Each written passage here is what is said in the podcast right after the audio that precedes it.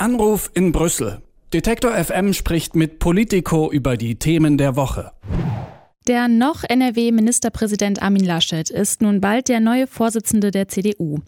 In einer Stichwahl hatte er am Samstag gegen Friedrich Merz gewonnen und ob Laschet jetzt auch noch Kanzlerkandidat wird, das ist möglich, steht aber noch nicht fest. Die Entwicklung verfolgt man natürlich auch in Brüssel, deswegen frage ich mal nach bei Florian Eder vom Magazin Politico. Guten Morgen, Florian. Guten Morgen. Erstmal vielleicht so ein kleines Stimmungsbild. Ähm, wie hat man in Brüssel denn auf die Wahl von Armin Laschet reagiert? Gab es da irgendwie Kommentare oder Glückwünsche?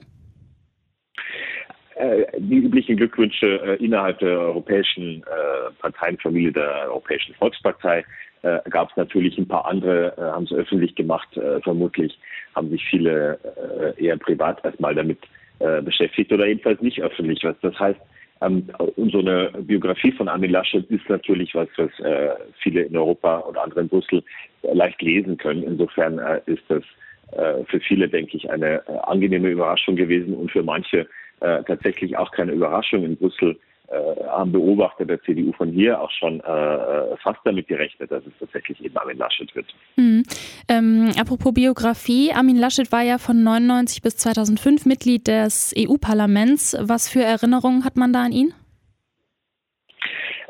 Äh, es ist nicht nur diese Zeit als Europaabgeordneter, die äh, zu so einem Bild beiträgt, äh, vielen in Brüssel, dass, das ein, dass das ein Europäer ist und dass das eigentlich noch viel mehr so altes Westeuropa ist. Es ist seine äh, familiäre Herkunft. Sein Vater, der Belgier war, es ist äh, seine Herkunft in diesem Grenzgebiet äh, zwischen Deutschland und den Niederlanden äh, und eben Belgien. Äh, es ist die Zeit des MEP, wo er viel äh, Außenpolitik äh, tatsächlich äh, gemacht hat, aber an die er sich auch immer noch erinnert. Ähm, und es ist aber vor allem auch sein Agieren in der, äh, im vergangenen Jahr, an das man sich erinnert äh, und das man durchaus äh, als europäisch gesehen hat und als europäisch beschreiben könnte, wo andere sehr schnell immer versucht haben, Grenzen zu schließen äh, zwischen den verschiedenen Ländern, um das Virus aufzuhalten, war Laschet immer einer, äh, an dem man sich hier in Belgien äh, und auch in den Niederlanden erinnert, als einer, der versucht hat, äh, Dinge grenzübergreifend zu regeln äh, und nicht als erstes jedenfalls dem Reflex nachzugeben, äh, die Grenze zu schließen. Mhm. Also die äh, Grenze zwischen Nordrhein-Westfalen und den Niederlanden zum Beispiel war äh, eigentlich die ganze Zeit offen, wo andere, äh, wo andere ihre Grenzen dicht gemacht haben. Mhm.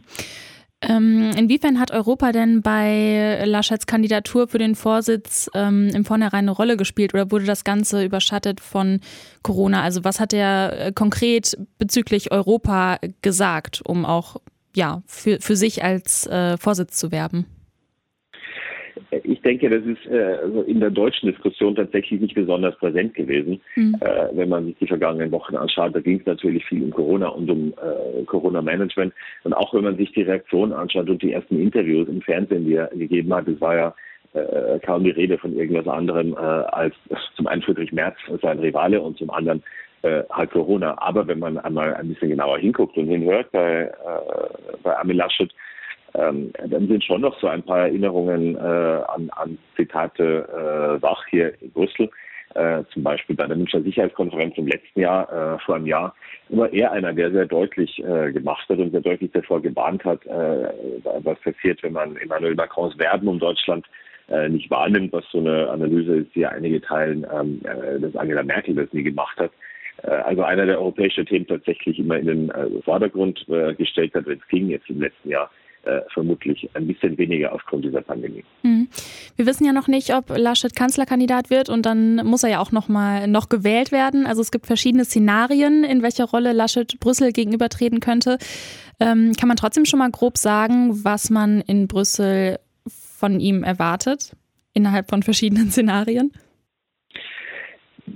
Nun, es äh, kennen alle die deutsche Politik so gut, äh, um sich ausrechnen zu können, äh, dass Armin Laschet oder dass der Vorsitzende der CDU äh, eine sehr gute Chance hat, äh, die beste Chance hat, äh, zumindest Kanzlerkandidat zu werden. Mhm. Äh, und dann äh, lesen alle die Umfragen, aber äh, Wahlen sind Wahlen. Äh, was man von Laschet erwartet, äh, ist äh, zuallererst äh, in seiner jetzigen Rolle als CDU-Vorsitzender, äh, dass er für Klarheit sorgt in einer Frage, die Brüssel umtreibt seit Jahren. Äh, und das ist der Umgang, äh, das ist der weitere Verbleib der ungarischen Regierungspartei Fidesz in der Europäischen Volkspartei.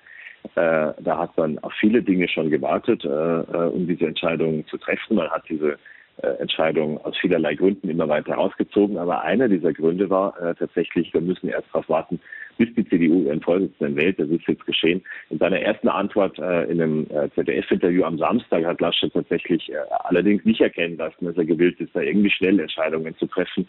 Äh, das war ungefähr die gleiche Rhetorik, die wir kennen, äh, nämlich, dass man sie nicht abdriften lassen will äh, nach, nach ganz rechts außen, wie Ungarn und auch die Polen nicht, dass man sie in der EU halten muss, dass man sie zusammenhalten muss und dass man ihnen Grenzen aufzeigen wird, äh, die sie dann äh, äh, befolgen müssen und respektieren müssen. das tun sie natürlich gerade die ungarische Fidesz-Partei seit Jahren nicht, ohne dass irgendwas passiert ist. Also da sind große Erwartungen, die vermutlich oder die wohl gleich als allererstes einmal enttäuscht werden.